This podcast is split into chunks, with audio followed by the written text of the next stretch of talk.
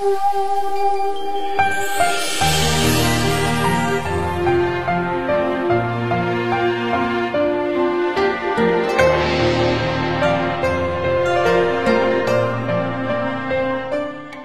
小青，瘦影自林春水照，清虚怜我，我怜清。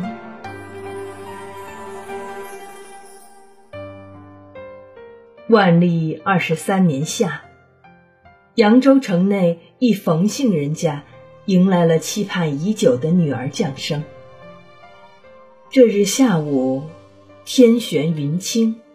欲雨而未雨，于是冯父为女儿取名玄玄，字小青。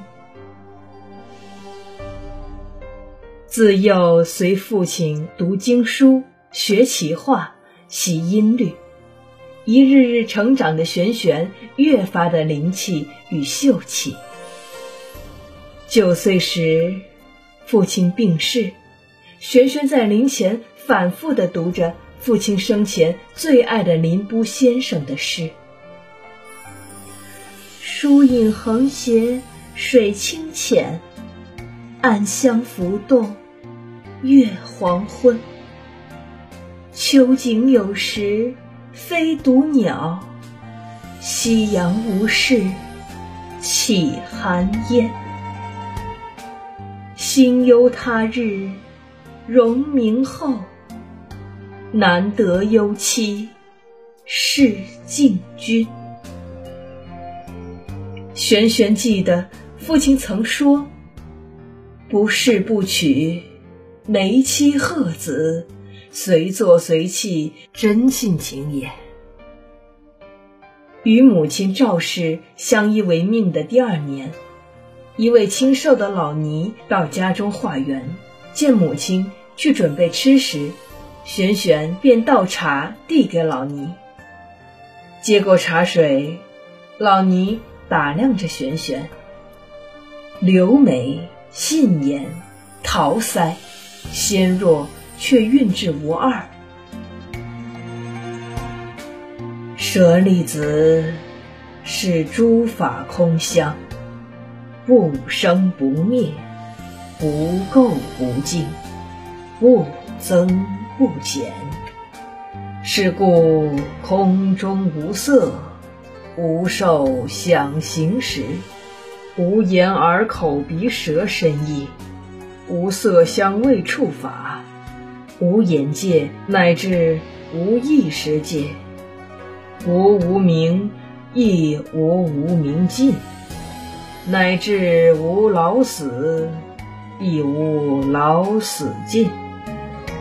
姑娘，你可能记住。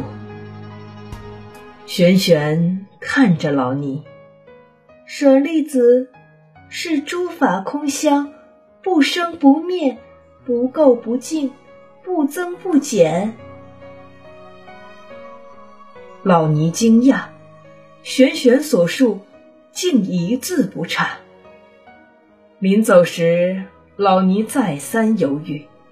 终于还是向赵氏开口：“玄者深也，这姑娘极慧，你可愿让她随我修行？”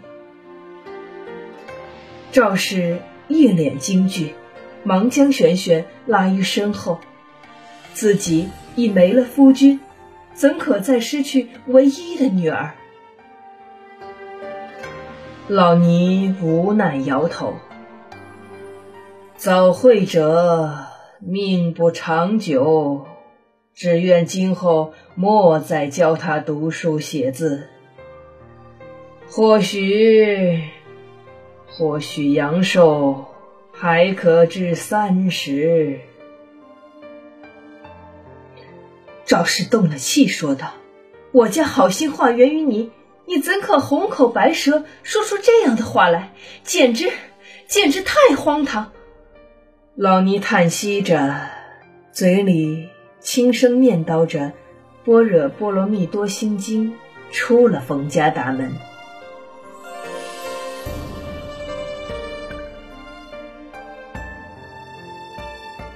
已至及笄之年，慕玄玄美名而上冯家提亲的人接连不断，只是千帆皆是过，万里无一留。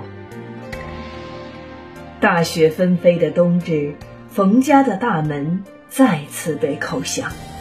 一个梳着双罗髻的小姑娘，笑语盈盈立在门前，怀中正抱着一个插有几枝梅花的定窑白瓷瓶。夫人好，小姐好，我是杭州冯府的丫鬟杨儿，今日特来给小姐送梅花。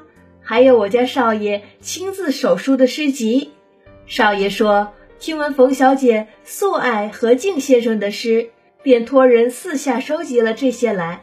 还说何敬先生虽佳作多，但为人孤傲，每每写过便随手丢弃，因而收录不全，还请小姐莫见怪。玄玄在旁静坐，只听母亲感叹：“好伶俐的小姑娘。”夫人过奖了，这些话都是我家公子教了我数遍，我才勉强学来的。我家公子单字生。公子说，虽慕小姐芳名，但不敢院里冒昧求见，只得差我前来传话。玄玄翻过诗集，页页字迹清秀飘逸。玄玄心想。这倒是有心人，林和靖的诗作素来不易得，能收集这么些来，可是要下些深功夫。冯生，又名冯清。三日后，雪晴云散，冯生按约定到玄玄家拜访。堂上，玄玄坐于母亲旁侧，不躲不避。大方与冯生言语，一番寒暄后，玄玄问：“梅诗以何敬先生的山园小梅和白石道人的暗香疏影为胜，冯公子以为二者如何？”冯生答：“何敬先生淡泊，所以能够做到有物无我。他的眉是画。”白石道人多情，所以才有清空骚雅。他的眉是曲。玄玄又问：“有圣人言，人焉搜哉？小青学识有限，不知‘搜’字作何解释？还请公子示下。”子曰。视其所以，观其所由，察其所安。人焉搜哉？人焉搜哉？搜，即隐藏。玄玄再问：前日读诗，周南汝坟里有“房余称伟，王室如毁，虽则如毁，父母恐耳”之辩。若是公子面临此事，当如何？从诗词到《论语》，再至诗三百，玄玄看似在试探冯生的学识，实则问了冯生对人的评价、看人的准则、对事的抉择。玄玄远比自己想象中更为聪慧，面对第三问。冯生不禁凛然，一是王室重任，一是父母妻子。所幸赵氏及时拦下了玄玄的问题。这孩子怎么净是问些虚的？无妨，夫人果真是用心良苦，能教出如此蕙质兰心的小姐。昔日文君。曾藏于后室，暗中观察堂中客。比起小姐的磊落，卓文君也当汗颜。赵氏笑着问冯生：“令尊、令堂，可都安康？”冯生深知这一问的用意，起身回答：“生父母均已辞世，但家中尚有生，不敢有所隐瞒。家中尚有一妻崔氏。啊！张氏愕然，玄玄一脸平静，未再言语。风声不才，但真心想娶小姐。只叹上天误人，先娶了崔氏。自知做妾室实在委屈了小姐，倘若小姐不嫌，夫人成全，生愿以今生为报，必定厚待小姐。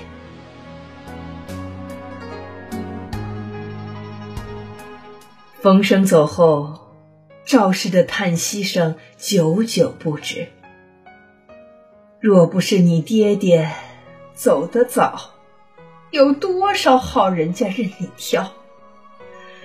只是如今，我们总比不得大户人家，把你嫁给门高马大的，担心你要看人脸色；一般人家又着实委屈了你。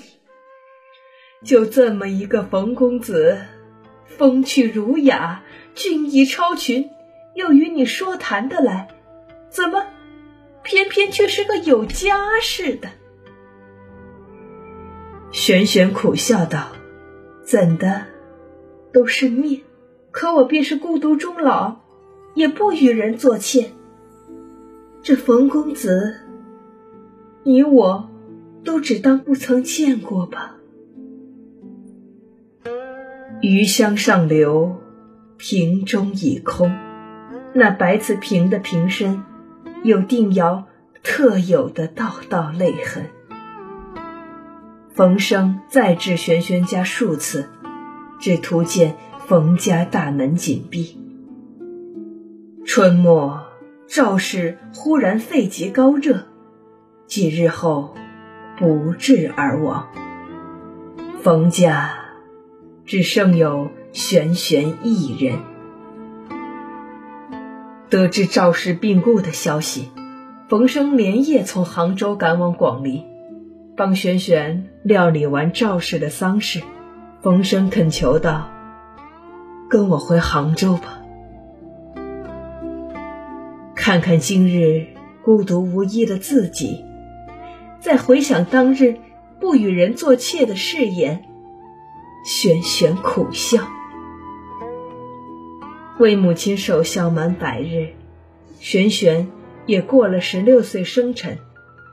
自此，他随冯生去了杭州，走进了另一个冯府的大门。这就是艳名远扬的冯小青啊！冯生的原配崔氏。绕着玄玄走了一圈，前后打量了个仔细。姐姐，小青有礼了。玄玄低下头，未敢直视这位声量高亢的原配夫人。除了父亲、母亲，以及避讳同字的冯生，其他人都不唤玄玄本名，只称玄玄的字小青。我可没福气，有你这样的姊妹，叫夫人。崔氏怒声喝道：“夫人！”玄玄惊恐的开口。冯生微叹气的走过来：“我先送小青回屋休息，你们有话改日再聊吧。”冯生怜惜的拉过玄玄的手：“站住！”他进了我的门，得先拜我。这没名没分的，我是请了尊神，还是多了个使唤丫鬟？小青以后是我们的家人，夫人说话还是客气些吧。冯生的声音越来越低。哟，你还敢还嘴？冯生，你可别忘了。若不是我，不是我们崔家，你算是个什么东西？你就是个破落的穷酸书生。你，我素日敬你为夫人，不与你一般见识，你竟无半点妇德。轩轩立在那儿，无力的看着两人的争吵，崔氏的嘶吼与冯生的怒火，把这个冯府的家常无可藏掖的展示了出来。我不管你是睡书房还是睡大街，只要你敢进这个小贱人的屋，你试试我会怎样？小贱人，玄玄攥紧了藏在衣袖中的食指，顷刻泪如雨下。这才是进这个冯府的第一天啊！